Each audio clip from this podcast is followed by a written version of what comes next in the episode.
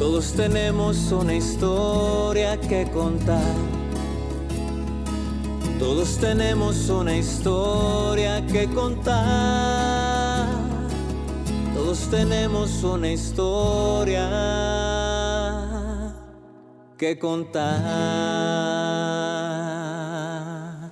Buenos días, buenas tardes, buenas noches amigos. Bienvenidos a su podcast Todos tenemos una historia que contar. El día de hoy es un día muy especial porque tenemos un especialista del tema y es nada más y nada menos que mi psicólogo Celso. ¿Cómo estás Celso? ¿Cómo te va? Cuéntanos un poquito de ti para que la gente que no te conozca te vaya conociendo. Jorge, pues me da mucho gusto estar aquí en, tu podcast. Aquí un escenario muy bonito, un estudio muy bonito. Gracias por la, por la invitación. Pues gracias a Dios, muy bien. Empezando el año muy bien, eh, con trabajo, con actitud. Y bueno, para las personas que no me conocen, yo soy psicólogo, soy terapeuta, tengo más de 20 años dedicándome al área clínica, atendiendo a parejas, a familias, también en la modalidad individual. Y pues eh, eh, mi enfoque es un enfoque cognitivo, eso significa que nos enfocamos o le damos prioridad a la parte cognitiva, todo lo que tiene que ver con los pensamientos, porque para poder modificar las emociones, que eso es lo que buscan los pacientes, modificar las emociones y también las conductas, y también mejorar las relaciones interpersonales, para poder lograr eso hay que checar cómo son los pensamientos. ¿Sí? porque todos traemos una serie de creencias irracionales, de creencias que nos limitan, que nos boicotean. Entonces, cuando la persona logra identificar eso y cuando las cuestiona y cuando las reemplaza por creencias racionales, eh, las emociones empiezan a cambiar y empieza a cambiar la conducta y también empieza a cambiar la manera como se ve la vida y también la manera como nos relacionamos con los demás. Entonces, básicamente eso es lo que hago con los pacientes, ayudarlos a identificar sus pensamientos irracionales, sus creencias limitantes y poder ayudarlos a reaprender a ver las cosas, las situaciones de una manera más racional, más objetiva, para poder eh, modificar las emociones. Pues a grandes rasgos eso es eh, parte de mi trabajo. Oye, pues es, es, algo demasiado importante y la verdad es que sí. Este, yo, yo les cuento rápido, yo llegué con Celso este, por una relación, un, rompimiento de una relación y yo llegué con unas creencias, con unas ideas que me limitaban y que me hacían sentir de una manera muy mal, me hacían sentir culpable, me hacían sentir este, emocionalmente mal, no encontraba una solución y no, había una emocionalidad que me, que me ayudara desde ese pensamiento. Y yo estaba clavado con ese pensamiento y yo estaba así, me sentí una culpa horrible. Y precisamente de eso vamos a hablar hoy. El día de hoy vamos a hablar de, del amor propio. ¿Por qué el amor propio? Porque el día que yo llegué con Celso, yo llegué, como les digo, en un estado yo, yo, yo siempre soy de que pienso mucho las cosas, pero en este momento los pensamientos que estaba teniendo precisamente me estaban haciendo daño o no me, no me impedían el ver el panorama completo. Así es, fíjate cuando, sí me acuerdo, me acuerdo cuando llegaste, sí, y fíjate que eso es algo que le pasa a, a todo ser humano ante una pérdida tan importante, tan significativa como lo es la pareja, por supuesto que viene una serie de pensamientos, ¿sí? Y aquí lo importante es saber cómo lo vamos a manejar, ¿sí? Todos en algún momento hemos vivido una pérdida, una separación, pero algunas, eh, eh, la pérdida a algunas personas les pega más fuerte que a otros tiene que ver con sus creencias, con su historia, con sus experiencias de vida. Imagínate una persona que viene arrastrando experiencias de abandono, de traición, de rechazo. ¿sí? Entonces, cuando se vuelve a presentar una pérdida, pues obviamente es como se vuelve a abrir una herida emocional, ¿sí? En caso de que no se haya sanado completamente. Sí, claro. ¿sí? Entonces, por supuesto que se genera una serie de, de pensamientos muchas veces irracionales, por ejemplo, híjole, y si ya no consigo otra persona, Eh. y si me quedo solo, y bueno, si se fue es porque yo eh, estoy defectuoso, me pasa algo, ¿sí? Fíjate, y, y en mi caso, que como dices, es el caso a lo mejor de muchas personas. Yo. Yo caí en esto, pero también había palabras de la pareja que reforzaban este pensamiento mío. Este, por ejemplo, me acuerdo de unas palabras que me decía mucho y que fue las que me hizo clavarme en la culpa. Mi, en ese momento era de que me decía, es que me decepcionaste. En ese momento yo no comprendía, obviamente hasta que fui a trabajar, yo me sentía culpable porque, no, es que yo la decepcioné, yo tuve la culpa, yo la regué, yo, yo me porté mal, que hice mal, que hice mal. Y era una serie de estar así, así, así, que hice mal, la regué yo.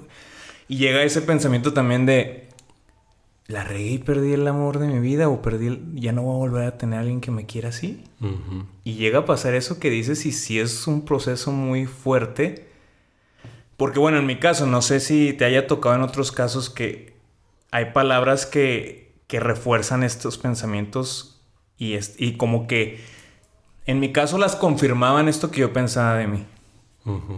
Sí, fíjate que sí, tienes toda la razón. eh, la, la- la persona que sufre la separación, el, el rechazo, el abandono, pues sí, se generan una serie de emociones que va desde el miedo, la culpa, la frustración, la impotencia, el enojo, etc. Pero algo importante, Jorge, Muchas personas piensan que el ir a terapia tras una separación es para cerrar el ciclo con otra persona o para soltar a esa persona. Y sí, sí es cierto, pero fíjate que el objetivo principal es sanar la relación con uno mismo, Ajá. porque el corazón, vamos a decirlo así, el Ajá. corazón queda destrozado, ¿sí? Es como un jarrón que se cayó y se quebró, ¿sí? Por eso hay personas que en las siguientes relaciones tienen miedo a abrirse, ¿sí? Tienen miedo a volver a confiar, tienen miedo a volver a abrir la puerta, ¿sí? Para que otra persona se acerque. Entonces, ese es el objetivo principal tras una separación. El que sea un trabajo de sanar la relación con uno mismo, lo que tú decías ahorita, ¿sí? El, el trabajar el amor hacia uno mismo. ¿Sí? Obviamente en ese proceso, si hay necesidad, hay que trabajar el perdón. ¿sí? Hay que cerrar ciclos, hay que eh, soltar, sí, claro, ¿sí? Pero la persona lo va a poder hacer en la medida en que esté bien con ella misma. Para poder mejorar la relación con los demás, para poder llevarnos bien con los demás, tenemos que mejorar primero la relación con nosotros mismos. Por eso es muy importante, ¿sí? Esto que, que comentaste ahorita, ¿sí? El amor hacia uno mismo, ¿sí?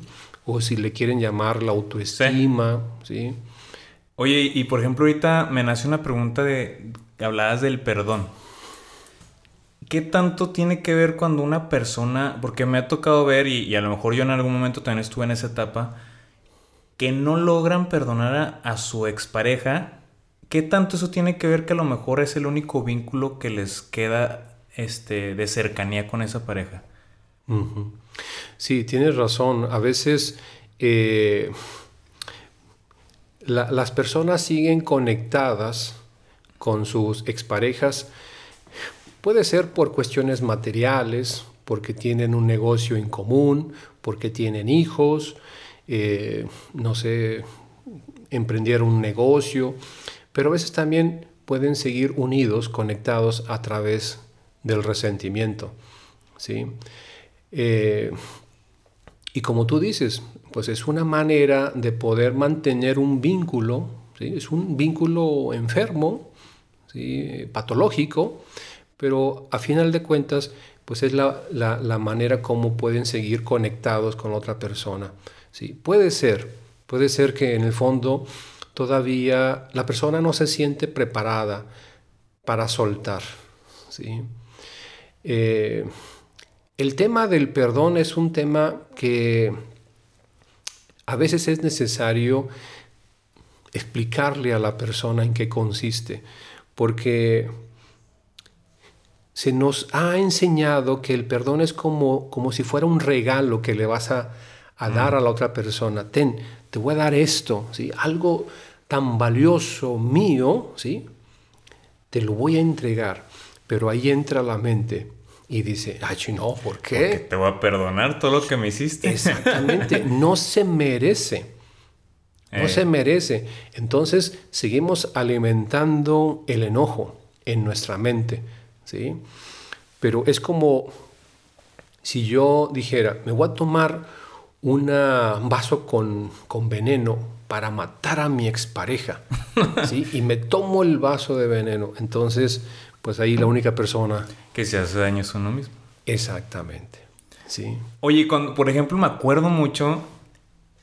A ver si cuando fui contigo, una de las ocasiones me contaste una anécdota, un cuento, una historia acerca del amor propio. ¿Pudieras compartirla de nuevo? ¿Qué es el del jarrón que se estrelló del agua? El de la pizzería, una, el del pizzero. Ah, el, de la, la cocina mágica. ese. Es que hay varios cuentos. sí, claro que sí. Este, e, este cuento refleja eh, eh, de una manera muy clara lo que es el amor propio, la autoestima, la dependencia, la, cuando las relaciones de pareja se van construyendo sobre el miedo, sobre la dependencia, el control. ¿sí? Y bueno, el cuento dice así, en una ocasión una señora compró una casa gastó todos sus ahorros para comprar la casa y se quedó literalmente sin dinero. Llegó un día que no tenía ni un peso, no tenía nada para comer y empezó a sufrir hambre. Ella vivía sola. Y en una ocasión levantó la vista al cielo y pidió ayuda. Lo que sea, por favor, mándenme lo que sea, decía ella. Y en ese momento como si el universo, Dios, los ángeles le hubieran escuchado tocar una puerta. Ella abrió y estaba un señor con una pizza. Y le dice, hola, ¿qué tal? Soy Julano de tal y mira, esta pizza es para ti. Y yo me comprometo a traerte una pizza nada más para ti. Cada día te voy a traer tu alimento. Pero nada más debes de depender de mí. Esa es la única condición. No puedes depender de nadie más. Nadie más te puede dar de comer más que yo. La señora, como tenía mucha hambre, no lo pensó. Inmediatamente dijo, acepto. Recibió su pizza. Ella estaba muy contenta. ¿sí? Y comió y eh, se sintió satisfecha. A partir de ahí, todos los días, en la mañana, ella recibía su alimento. Pero un día se puso a pensar, ¿qué va a pasar el día cuando el Señor ya no venga y ya no me traiga mi pizza? Voy a volver a sufrir hambre. ¿Qué va a pasar el día cuando le den mi pizza a otra persona? ¿Qué voy a hacer? Y así sucedió. El Señor dejó de presentarse y ella volvió a sufrir hambre. En esta ocasión, ella volvió a pedir ayuda al cielo, pero en esta ocasión dijo, ya no quiero estar en esta situación, quiero un cambio verdadero, ayúdenme por favor. Y en ese momento ella se dio cuenta que una de las paredes de la casa sonaba hueca, era una pared falsa, e, era de plafón. Entonces agarró un martillo y le empezó a tumbar. Y lo que encontró del otro lado fue una cocina. Y se dio cuenta de que había todos los utensilios, todos los equipos, ollas, todo lo necesario para cocinar. Había eh, eh, todos los productos, frutas, verduras, carnes, había todo para preparar cualquier platillo. Sobre la mesa había un frutero. Ella tomó una manzana y en el momento que toma la manzana, automáticamente apareció otra en el frutero. ¡Paz! Ella se sorprendió.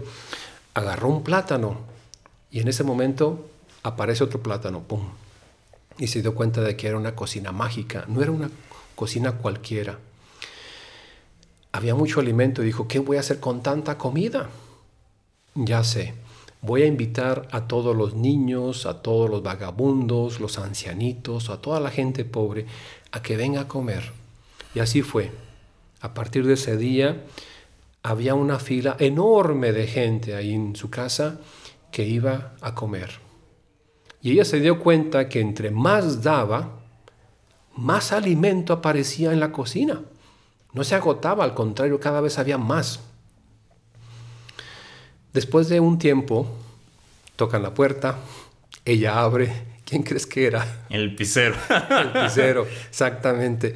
Hola, ¿qué tal? ¿Cómo estás? Como si nada hubiera pasado, ¿sí? Él bien alegre, bien sonriente.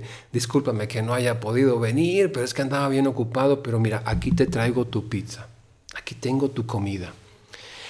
Ella lo escuchó con mucha calma, no le reclamó, no lo juzgó, no se enojó, simplemente le dijo, no gracias, ya no lo necesito, no tengo hambre, tengo alimento de sobra, es más, si quieres, yo te invito a comer, pásale.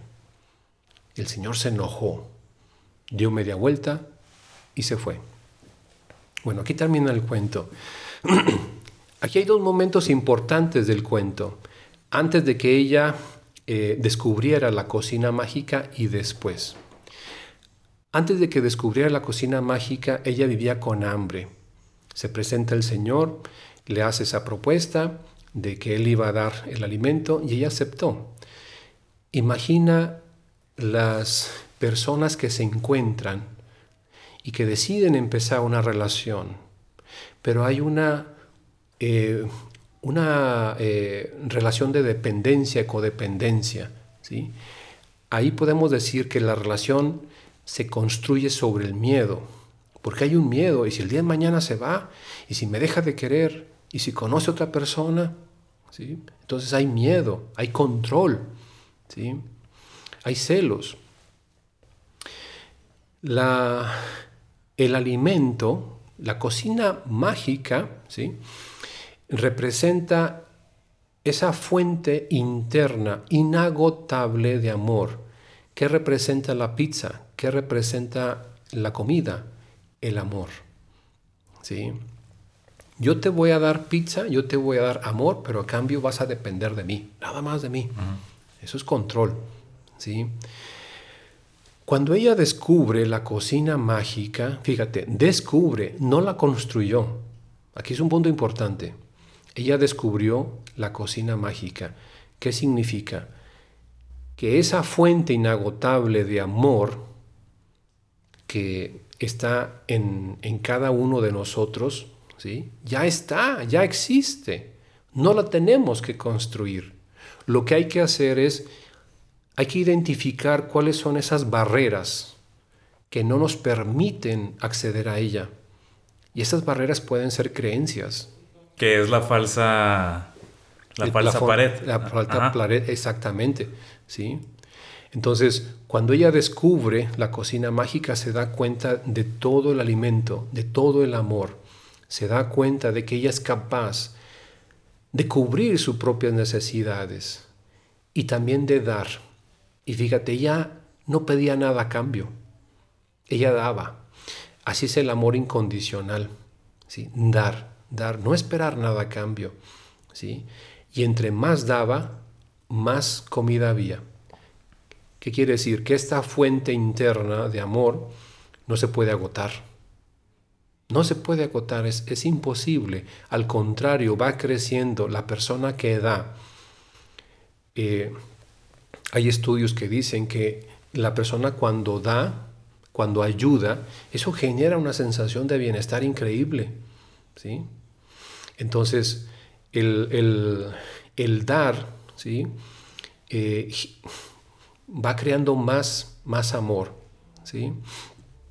El martillo, podemos decir que es esa herramienta que eh, utilizamos para, para tumbar esas creencias. Puede ser el conocimiento, puede ser a través de un libro, puede, el martillo puede representar, por ejemplo, la psicoterapia, puede ser un curso, puede ser a lo mejor las palabras, un mensaje que escuchas de un amigo, en un podcast, un video, ¿sí? algo que, tú dices, oye, sí, sí, entonces eso lo utilizas y empiezas a tumbar esas creencias, a cuestionar esas creencias y te das cuenta de lo que hay detrás. ¿sí? Entonces, aquí el objetivo es eh, darnos cuenta de que esa fuente, ya existe, esa fuente de amor, eh, amor inagotable ya existe dentro de nosotros. Lo que pasa es que hemos crecido con la idea de que somos limitados, de que tenemos carencia, de que estamos vacíos o de que estamos incompletos. ¿sí? El hecho de descubrir la cocina mágica lo podemos representar con el hecho de despertar o darse cuenta o, abrir la conciencia y, darse, y, decir, oye, yo soy mucho más de lo que yo pensaba que era. Mm. ¿sí? Yo valgo mucho más de lo que yo pensaba que era. Porque yo antes me, me conformaba con migajas de amor. Me acuerdo mucho la frase de una paciente que decía, yo sé que la persona con la que ando no me quiere. Me da mm, eh, migajas de su tiempo, me da migajas de cariño, de atención. Decía, yo sé que recibo migajas de amor. La pregunta es, ¿por qué lo acepto? ¿Sí? Porque ella, ella creía que, que, que no valía, que no merecía, que estaba vacía, que estaba incompleta. ¿sí? Cuando una persona hace este ejercicio de tumbar la pared, de cuestionar esas creencias, y cuando descubre su cocina interior, las cosas cambian increíble. ¿sí? El autoconcepto cambia enormemente. La manera de ver la vida, la manera de percibir eh, el mundo, la manera de interpretar las cosas, cambia. ¿Sí? Entonces, yo pienso que ese es el trabajo que, tenemos que hacer, Jorge. Eh, identificar cuáles son esas barreras que nos, nos impiden. ¿Nos impiden vernos? Acceder hacia, hacia esa fuente inagotable, esa cocina mágica. Todos tenemos nuestra cocina mágica. ¿sí? Cuando el Señor llega al final y le da la pizza y dice ya, no, no, no, es más, yo te invito a comer. El Señor se fue molesto porque ya no tenía control sobre ella. ¿sí? Cuando una persona se valora, eh, ya no permite un maltrato. Cuando una persona se ama y se da su lugar, sabe lo que merece y ya no permite eh, conductas que antes sí aceptaban. ¿Sí? Entonces, ese es el, mensaje de la cocina mágica. Oye, pues está, está muy interesante. Me acuerdo que cuando me lo contaste, pues entendí la, el concepto de todo y, sí, sí vi como que, chale, o sea, que tanto no me estoy valorando como para conseguir parejas que no me valoran, ¿sabes cómo? Pero yo ahí tengo una pregunta. Yo he visto también que que por ejemplo nos enseñan o nos, nos dicen, incluso en la Biblia dice amarás al prójimo, ¿qué tanto eso también puede afectar, por ejemplo, el que nos enseñan de que no es que debes de amar al otro y aceptar el amor que el otro te da, porque es el amor que el otro te puede dar? ¿Por qué te digo esto? Porque he visto personas que sí son muy amorosas, que sí ayudan mucho, que sí quieren mucho, pero por ese amor que dicen tener, aceptan conductas que no van. por porque dicen, es que yo lo entiendo, entiendo su pasado, entiendo su historia y como que entra un poco la compasión y ese amor o esa creencia de que tienes que amar al prójimo a este y es el amor que te puede dar. Sí, pero la Biblia no dice que te pongas de tapete. Dice que aceptes el amor, ¿sí? Ama a tu prójimo como a ti mismo. O sea, eh, si tú te amas vas a poder amar a los demás, ¿sí? Pero en, lugar, en ningún lugar dice que te pongas de tapete y que aceptes un maltrato. ¿sí? O sea, eso no. Eh, si eso se llegara a presentar en una relación de que, bueno, sí me quiere, pero a veces me trata mal, pero es cariñoso, pero a veces este, es muy celoso y controlador, pero en el fondo sí me quiere. Ahí estamos hablando ya de una relación eh, dañina, enferma. O por ejemplo, me ha tocado el caso de que justifican la historia de, de la pareja en turno. Por ejemplo, no, es que pobrecito me gritó porque, pues es que su mamá sí le gritaba de chico y pues es la manera en que sabe comunicarse. O sea, en su mente, o, o, o, luego cuando hablo con esas personas, cuando he escuchado el diálogo, dicen, no, pues que mi amor es tan grande que yo puedo amar por los dos. No sé si te haya tocado ir Sí, pero imagina que la relación es ir, como ir en una, en una lancha. Cada quien lleva un remo y cada quien va remando, ¿sí? Imagínate, yo amo por los dos, ¿sí?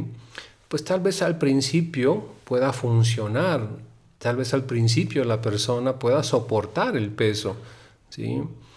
Pero va a llegar un momento en que se va a cansar, porque está dando, está cediendo, está aportando y la otra persona no.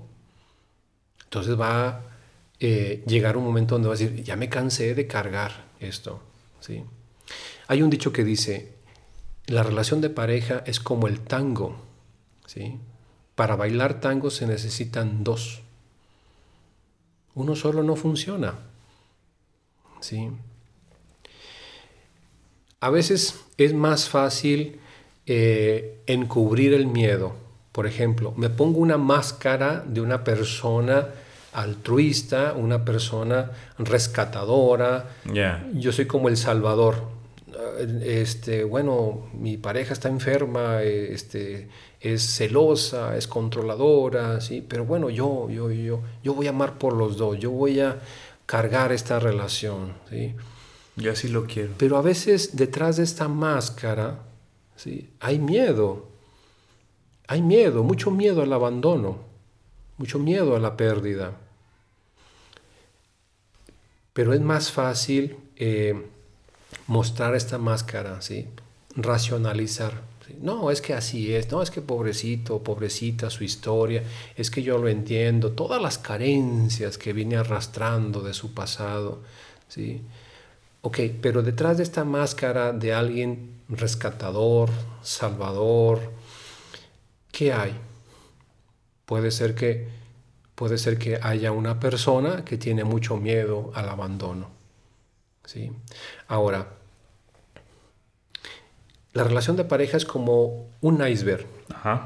Vemos el iceberg que está flotando en el agua, pero vemos nada más la punta. Lo de abajo no lo podemos ver. ¿sí? una persona que asume el rol eh, de ser la persona eh, activa, el, ser, ¿cómo se llama? La persona fuerte, la persona que dirige, la persona que toma las decisiones.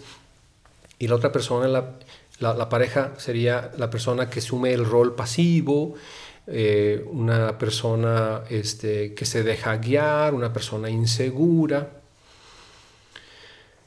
Eh, fíjate, ¿por qué, ¿por qué la persona que tiene el rol de fuerte, ¿sí? ¿por qué asume ese rol? ¿Y por qué acepta ese rol? Porque es una manera de cubrir sus carencias. Por ejemplo, si yo soy el fuerte, si yo soy el, que cuida, entonces mi pareja es, eh, la débil, la necesitada o la enferma, ¿sí? Entonces es más fácil enfocarme en sus necesidades, en sus problemas, que en los míos. Entonces los estoy encubriendo. ¿Qué pasa? Fíjate, me ha tocado ver casos donde la persona enferma, insegura, infantil, empieza a crecer y empieza a crecer y empieza a crecer. Y, el que es el fuerte, el seguro, el equilibrado, maduro, ¿sí? puede ser hombre o mujer. Sí, sí, sí. ¿sí? Se empieza a descontrolar, se empieza a desestructurar. Porque le están quitando el patrón, ¿no? Digo, el, el, papel que tenía. Exactamente, sí. Entonces eh, ya no tengo a quién cuidar, entonces ya no me necesita. Entonces ya a quién voy a controlar, ¿sí? Entonces puede ser que ejerza una presión. No, no, no, no, bájate, no, no, no. Este, eh, sigue, regresa a tu lugar. ¿sí? No, ese es tu lugar eh, de débil. Mi rol es, yo soy el, que dirijo, el que organizo. ¿sí? Entonces, la persona empieza a crecer y la otra puede ser que empiece a bajar. ¿sí? Puede ser que caiga en una enfermedad. ¿sí? ¿Por qué? porque pues de esa manera tú me vas a cuidar y de esa manera no me vas a dejar, no me vas a abandonar. Entonces, fíjate lo que se esconde de, ese, de esa máscara de una persona fuerte. Ahorita me, me acuerdo el caso de, de, una paciente que decía, ¿por qué tengo una tendencia a eh, elegir eh, novios, chavos que vienen de familias desintegradas, disfuncionales? Eh, chavos drogadictos, chavos banda. ¿Por qué? Porque tengo esa necesidad de rescatar. ¿sí? Cuando ella se dio cuenta de esto, ¿sí? de que yo necesito una persona que esté acá para yo sentirme acá, porque había una gran carencia en su interior, ¿sí? un sentido de inseguridad. ¿sí?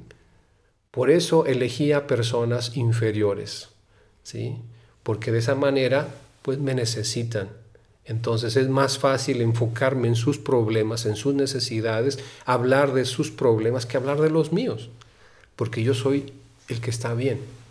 ¿Sí me voy explicando? Sí, sí, sí, y está muy interesante los roles que vamos adquiriendo. Entonces, hay un dicho en psicología, las parejas patológicamente se complementan. ¿sí? Entonces, hay que preguntarnos, ¿sí? este, ¿qué, me atrajo? ¿Qué, qué, me unió de mi pareja? ¿Sí? Fíjate, yo pongo este ejemplo. Vamos a imaginarnos dos árboles grandes, adultos, que están a unos 25 o 30 metros uno del otro. Sus ramas han crecido de tal manera que se, se entrelazan ¿sí? las ramas. Cuando lo vemos de lejos, podemos decir, mira, los árboles se están abrazando, se tocan, ¿sí? los árboles se conectan, ¿sí? se unen por las ramas, ¿sí? pero también se unen por las raíces y no los vemos. ¿sí? La rama sería la parte consciente. ¿Qué une a la pareja? ¿Sí? Pues bueno, este, cosas en común, eh, me atrae su manera de ser, me gusta esto, me gusta lo otro, todo lo consciente, pero también hay cosas inconscientes, ¿sí? Y eso los unió y también eso es lo que está manteniendo a la pareja unida, ¿sí? Entonces, este, pues es importante preguntarnos, a ver, ¿qué, nos unió la... ¿Por qué elegí yo a esta persona? ¿Sí? Sí, porque al final de cuentas, y también he escuchado mucho, y, lo de también alguna vez yo lo llegué a decir incluso, este, decíamos que o le echamos la culpa a la otra persona, o decíamos que es que o todas son iguales, o todos son iguales, y nos la dábamos como que, no, pues es lo que me tocó, o sea, yo no lo elegí, pero pues realmente, como tú dices, es una elección que hacemos consciente e inconscientemente, como dices.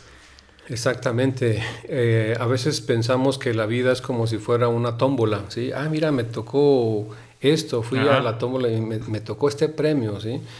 eh, igual hay personas que dicen, ¿por qué me, me tocó esta persona? también. O ¿por qué eh, me han tocado parejas que tienen estas características? Pues no, no es una tómbola, ¿sí? No es cuestión de suerte, ¿sí? Tú eliges esa persona. Y aquí lo importante es mm, hacer una introspección, ¿sí? A ver, ¿qué eh, cosas aspectos de mi pasado, de mi historia, de mi autoestima, están influyendo para que yo haya elegido a esta persona.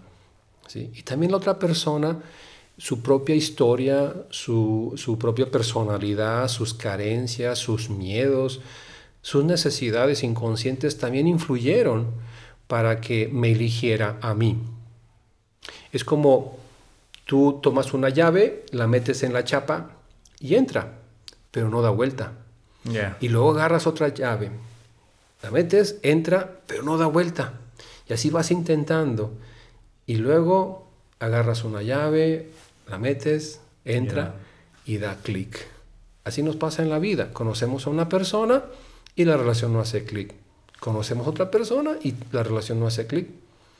Conocemos a una tercera persona y en ese momento, paz. ¿sí? Pero también esa pregunta es interesante, ¿no? ¿Por qué nos quedamos en donde no hace clic sabiendo que no hizo clic y sabiendo que no va a haber clic? Como te, dijo ahorita, como te dije ahorita, las parejas eh, se eligen desde lo patológico en algunos casos, ¿sí? desde sus carencias. ¿sí? Imagina que hay un acuerdo inconsciente. ¿sí? Eh, yo te voy a dar eso que tú necesitas a cambio de que no me dejes o que tú me des lo que yo necesito.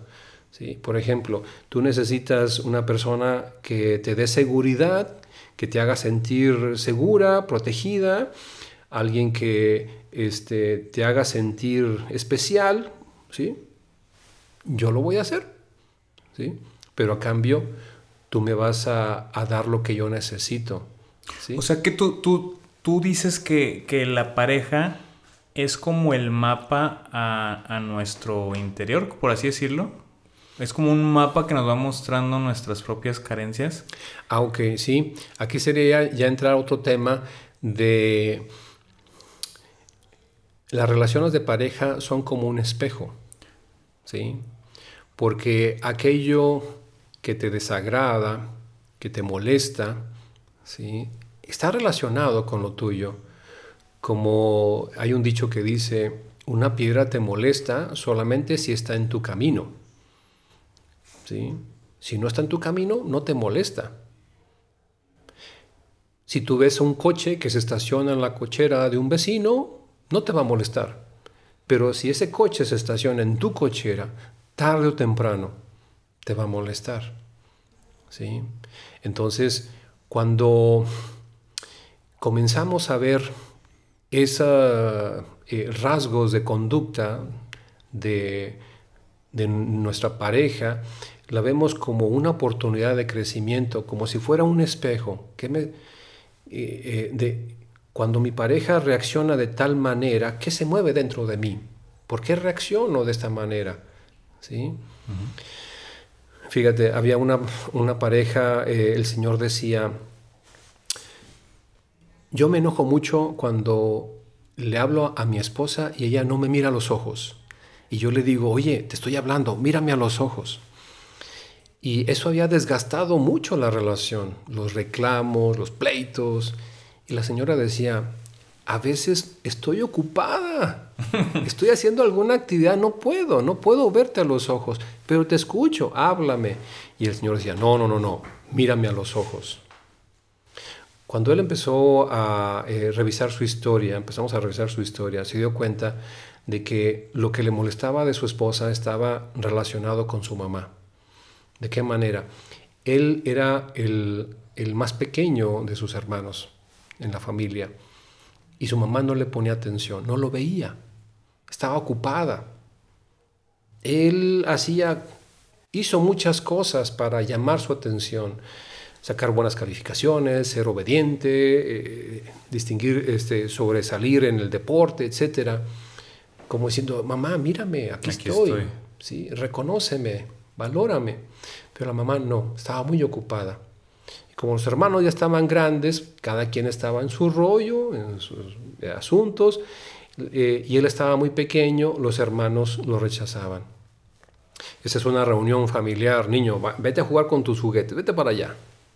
Entonces ahora en el presente, cuando él hablaba y la esposa no lo miraba a los ojos, él se conectaba con aquella, con aquella historia, con sus carencias, con esa herida de, rechazo, ¿sí?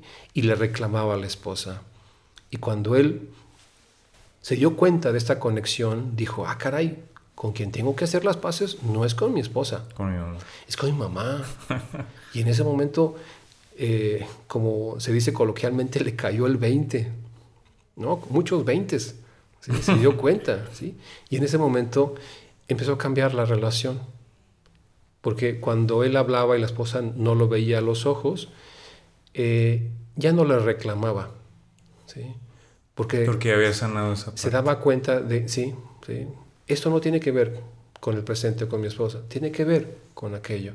Y cuando logró hacer las paces con el pasado y, perdonar a la mamá, pues cambió también el presente. Sí.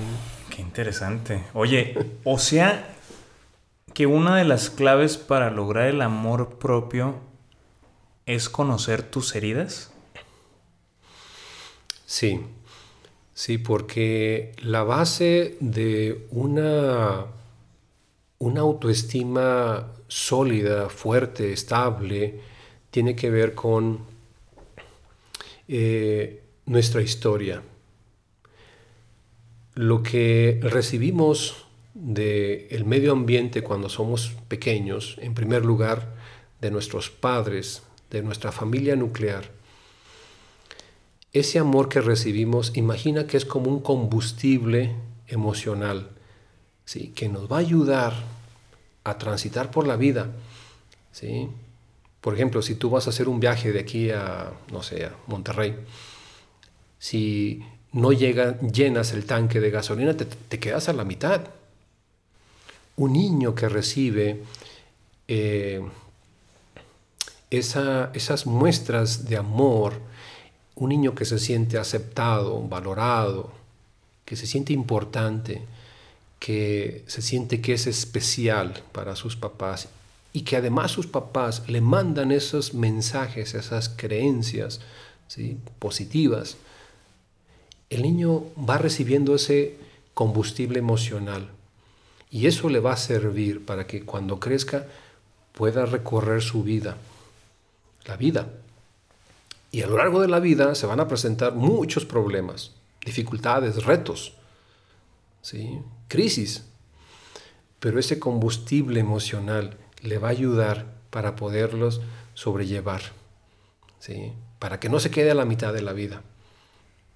¿sí? Por eso te decía hace rato, las separaciones a algunas personas les pega más duro. Las pérdidas a algunas personas les pega más duro que a otros. Y con ciertas personas también, ¿no? Sí. Oye, y, por ejemplo, alguien que no logra verse, alguien que no logra ver esta cocina mágica, por, por así decirlo, alguien que no logra ver su valor, por más que pueda haber personas a su alrededor que le digan lo valiosa que es, lo valioso que es, lo mucho que vale, el, el cariño o el amor que puede llegar a dar, ¿cómo o cuál sería de los primeros pasos para para ir desarrollando este amor propio? A veces sucede que hay personas que tienen unos dones, que eh, son muy inteligentes, que son hábiles en algunas eh, cosas, pero no se lo creen. Y la gente se los dice, sus conocidos, sus amigos, la familia se los dice, oye, tú eres muy inteligente, eres muy capaz, tienes eh, muy hábil para, para, eh, para ser líder, eres creativo, pero la persona no se lo cree. ¿sí? Recuerdo el caso de una señora que en una ocasión vio un vestido en una revista y le gustó. Hizo el dibujo en un papel, como un boceto. patrón, ¿sí? compró la tela, y se hizo el vestido. Y le quedó casi como el de la foto. Sus amigas le, le preguntaron, oye, qué bonito vestido, ¿dónde lo, te lo Ah. compraste? Es de marca, ¿verdad? No, yo lo hice y lo saqué de una revista. Oye, tienes un don. Oye, este, qué bárbara, este, ¿por qué no explotas eso? ¿Por qué no haces para vender? Y la respuesta de la señora fue, "Eh, chiripada, cualquiera lo puede hacer. Fíjate, lo que los demás veían como un don, como una gran habilidad, como una oportunidad de negocio, ella lo veía como una chiripada, lo minimizaba. ¿sí? Entonces, ¿por qué? Porque no le habían enseñado a valorarse, no le enseñaron cómo amarse. ¿sí? Entonces, eh, yo pienso que aquí algo importante es la introspección, el reflexionar, el estar en contacto con uno mismo, a ver qué es lo que me limita, qué me frena, ¿sí? Bueno, estas creencias, bueno, ¿qué puedo hacer para cuestionarlas, para cambiarlas? ¿Sí? Voy a buscar ayuda, eh, voy a empezar a hacer meditación, voy a ir a algún curso, leer un libro, ¿sí?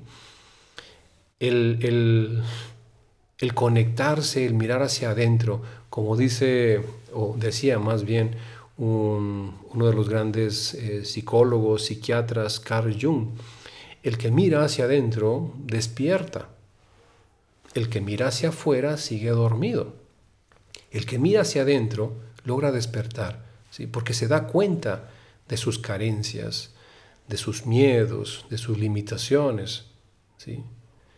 Pero solamente mirando hacia adentro. No es fácil, da miedo conectarse con sus carencias. Es como el buzo que empieza a descender en el mar y entre más va bajando, el mar se pone cada vez más oscuro y le da miedo. Y el buzo dice, mangos, ahí nos vemos y se regresa a la superficie. ¿Sí?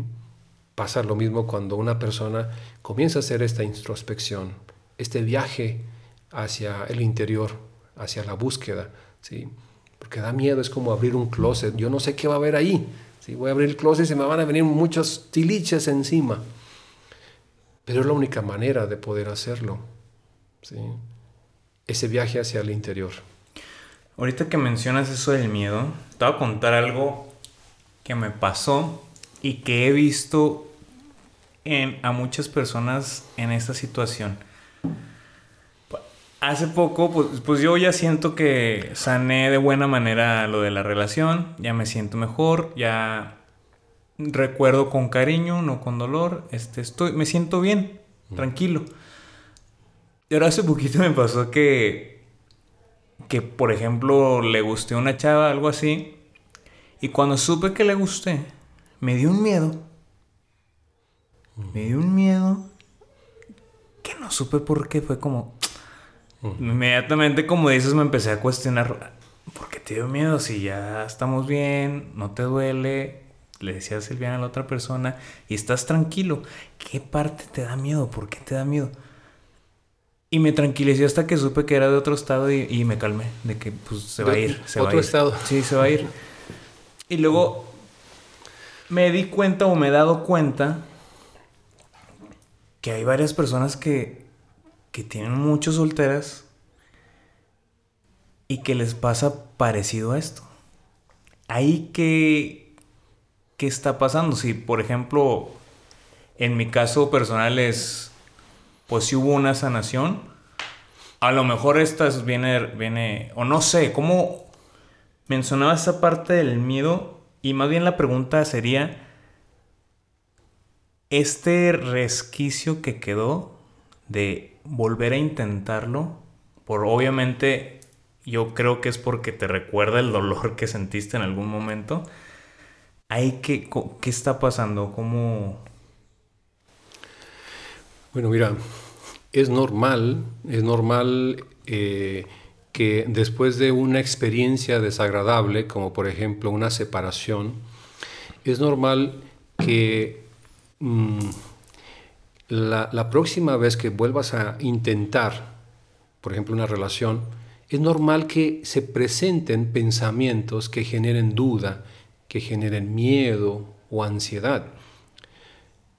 es normal que uno se pregunte, híjole, no me vaya a pasar otra vez lo mismo, porque aquello fue muy desagradable, fue muy doloroso. ¿sí? Híjole, no quiero volver a vivir lo mismo. Aquí el problema no es que se presenten los pensamientos. Aquí el problema es que tú les permitas que entren a tu mente, que se aniden en tu mente, que te controlen a ti. Pueden llegar pensamientos, son pensamientos irracionales, pensamientos intrusivos, automáticos, llegan solos, aparecen en tu mente, pero aquí lo importante es cómo los vas a controlar. ¿sí? Entonces, eh, es como si, si una persona dijera, donde yo vivo llegan muchos vendedores ambulantes, tocan la puerta. Pues no hay problema. Mientras no le abra la puerta, ¿sí? mientras no los dejes entrar, entonces ahí te, van a envolver y te van a hacer la venta. Pero mientras no le abra la puerta no pasa nada. Tú nomás diles, no, gracias. Ok. ¿Sí? Igual cuando lleguen los pensamientos. Entonces, entonces puede ser esto. ¿sí? es normal que se presenten estos pensamientos que generen miedo. Ahora, puede ser que eh, haya algo más.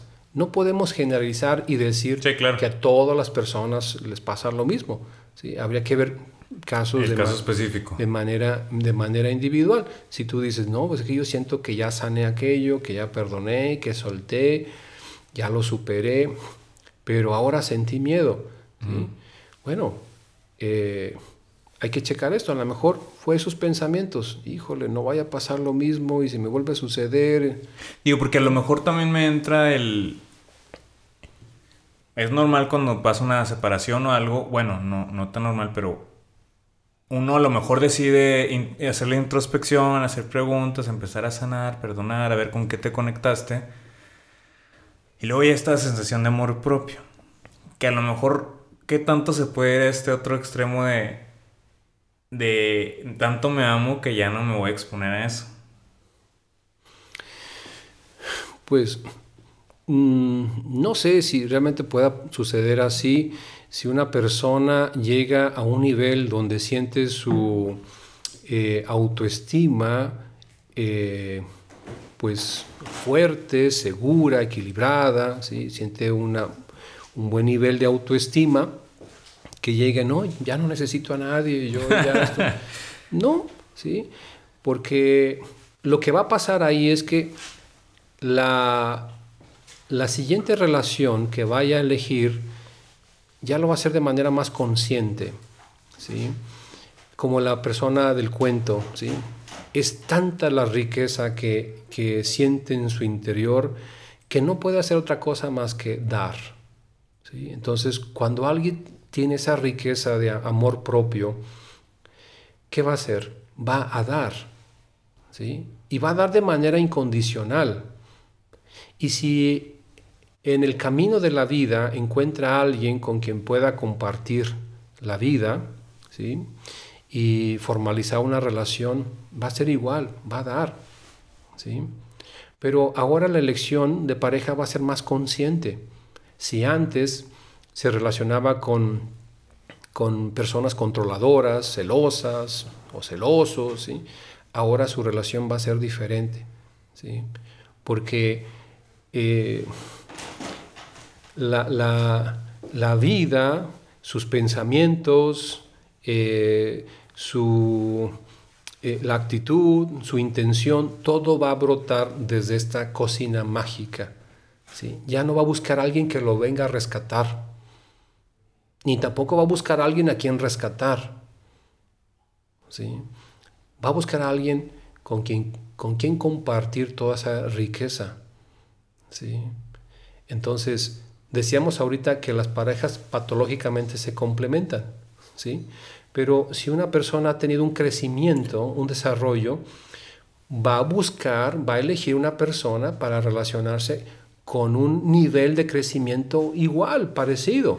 Sí, porque es lo que te voy a decir, porque si todos tenemos heridas y todos tenemos, pues, las relaciones que consigamos, pues todas van a estar desde lo patológico. Exactamente, todos traemos nuestra, nuestra historia, nuestras heridas, eh, pero aunque hayan sido heridas muy dolorosas, muy desagradables, traumáticas en ocasiones, se pueden sanar. ¿Sí? Qué interesante. Este, escuchando la plática y todo lo que hemos aquí conversado, dices que las claves para el amor propio es la introspección, el aprender de las parejas que tenemos como un espejo, como mencionaste. Así es. El conocer, bueno, va aparte de la introspección, el conocer nuestras heridas, el darnos cuenta del amor que podemos llegar a dar nosotros mismos. ¿Y qué más podrías agregar a la lista de cómo, cómo ir generando este amor propio? Porque yo siento que, que es algo que, que sí nos falta a veces mucho como fomentar. Cuando, cuando nos sentimos vacíos, eh, con carencias, cuando nos sentimos limitados, eh, a veces lo que hacemos es pedir ayuda. Eh, en esos momentos muchas personas lo que hacen es se tratan de sujetarse de algo más fuerte que uno mismo. Aquí estamos hablando de la parte espiritual, ¿sí? No solo lo, psicológico, no solamente la, parte emocional, sino también esta, esta otra parte, ¿sí? Que todos tenemos, la, parte espiritual, ¿sí? Cuando uno se siente así vacío, solo, con, eh, que no le encuentra sentido a la vida, que, que, sientes, te sientes tan pequeñito que no vales, sientes una autoestima que está por los suelos. Y si tú eh, en ese momento te, te, sujetas de algo que es más fuerte que tú, ¿sí? Y empiezas a trabajar también esta parte y te vas a ir dando cuenta de quién eres, ¿sí? Y vas a empezar a cambiar tus creencias, tus pensamientos, vas a empezar a ver la vida de manera diferente. Eh, esa es otra manera también de trabajar la autoestima. ¿sí? Cuentan que en una ocasión había una ola que se sentía separada del mar y creía que estaba sola y se sentía eh, con mucho miedo, se sentía este, con muchas carencias. Hasta que se dio cuenta que eso es imposible. No puede estar separada del mar. Y se dio cuenta de que ella era parte del mar y estaba hecha de la misma eh, naturaleza, ¿sí? de agua. Entonces se dio cuenta de que era una con el mar. ¿sí? Entonces ahí cambia el autoconcepto. Y cuando cambia el autoconcepto también el, cambia el valor que te das. Porque si tú te ves así pequeñito o pequeñita, insignificante, que no mereces, que no eres digno, que no eres capaz, que no vas a poder, pues imagínate el amor que tienes hacia ti, muy limitado. Pero cuando cambia tu manera de el autoconcepto, la manera como te ves, ¿sí? y empiezas a decir, no, oye, pues este, yo no estoy separado, yo soy parte del mar, ¿sí? Yo soy uno con el mar, ¿sí? Fíjate, ahí en ese momento empieza a cambiar la, el amor que te, que te das a ti mismo, ¿sí? Entonces, otra manera de, ir eh, trabajando lo de la autoestima sería esto. Pero, perdona que te interrumpa, ahí me entra, por ejemplo, una duda. Alguien que que no sabe de este concepto del amor, no, no tiene claro qué es el amor o, o, qué es el amor de una manera sana, pues. O este amor que estás hablando puro, de que viene conectado desde la espiritualidad, de que todos somos uno. Si no tiene ese concepto, ¿cómo, ¿cómo empieza a fomentar desde ahí si no lo conoce? Si no sabe, si viene desde una casa que, no sé, lo educaban a golpes o cómo conoce algo que nunca conoció. Bueno, hablando de, de este tipo de amor, ¿sí? que podemos decir amor con mayúscula, esta analogía, esta comparación del mar, vendría siendo esa fuerza superior, esa, el universo, eh, eh, Dios, como uno le quiera llamar. ¿sí? Ahora tú dices, bueno, y si alguien nunca le platicaron de esto, no conoce, este, ese es un tema totalmente eh, ajeno a la persona. yo creo, yo creo firmemente, como dice un dicho, cuando la persona está lista, el maestro aparece. Cuando la persona dice, quiero cambiar, quiero salir de esta situación, necesito ayuda, eh, por favor, este, necesito que, me guíen. En ese momento va a llegar la ayuda, va a llegar el contacto, eh, hay algo que se llama la sincronicidad en la vida, ¿sí? Como la persona tiene esa actitud de querer cambiar, eh, se sube a su coche, enciende el radio, en ese momento están platicando de algo que tiene que ver con lo que él necesita, lo que él este, le va a ayudar. O a lo mejor un amigo le va a decir, mira, te recomiendo este libro, ¿sí? me lo regalaron ahora en Navidad, está buenísimo, habla sobre la espiritualidad, habla sobre el amor propio. Y uno dice, oh, caray, qué barbaridad, ¿sí? Lo que estaba buscando. Exactamente, en ese momento llegó. Cuando el alumno está listo, el maestro llega. ¿sí? Perfecto, Celso. Este, pues ya para cerrar el resumen, preguntarte a ti mismo, cuestionarte lo que te va pasando, cuestionar tus creencias, este, aprender de tus parejas, introspección, que ahí también tiene que ver el, el conocer tus heridas y tus vacíos, una fuerza más grande, Dios, o fuente o como le quieras llamar, universo. Confiar. Confiar. Y esto que también se me hace muy interesante que mencionas es abrirte al cambio. Si tú en el fondo sabes que no estás a gusto, que, que esto ya no te gusta, que no te hace sentir como que, como que... Eso está muy interesante, abrirte al cambio y te van a ir pasando estas cosas, está muy interesante. Para finalizar, algo que quieras dejar como último mensaje o como consejo a las personas que te puedan ver o escuchar aquí. Pues eh, te decía ahorita que yo pienso que la clave es el ejercicio de reflexión, de introspección. ¿sí? No podemos cambiar las cosas si seguimos proyectando, si seguimos juzgando, si seguimos creyendo que lo que nos hace eh, sufrir, lo que nos genera dolor, está afuera. ¿sí?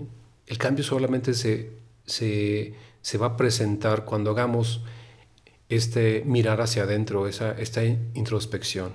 ¿sí? Que da miedo, sí da miedo, pero se puede hacer. ¿sí? Hace muchos años, cuando yo estaba atravesando por una crisis eh, muy fuerte, una crisis económica, una crisis emocional, una crisis existencial muy fuerte, me acuerdo que leí en un libro que se llama El curso de milagros, mm. una frase así, decía algo así como, yo me resisto a creer que, que yo haya venido a este mundo a sufrir. Tiene que haber otra manera de vivir la vida. Tiene que haber otra manera de ver esta vida. Y cuando, eh, cuando estamos en esos momentos de, de, de crisis, de vacío o como se le llama las noches oscuras del alma, ¿sí?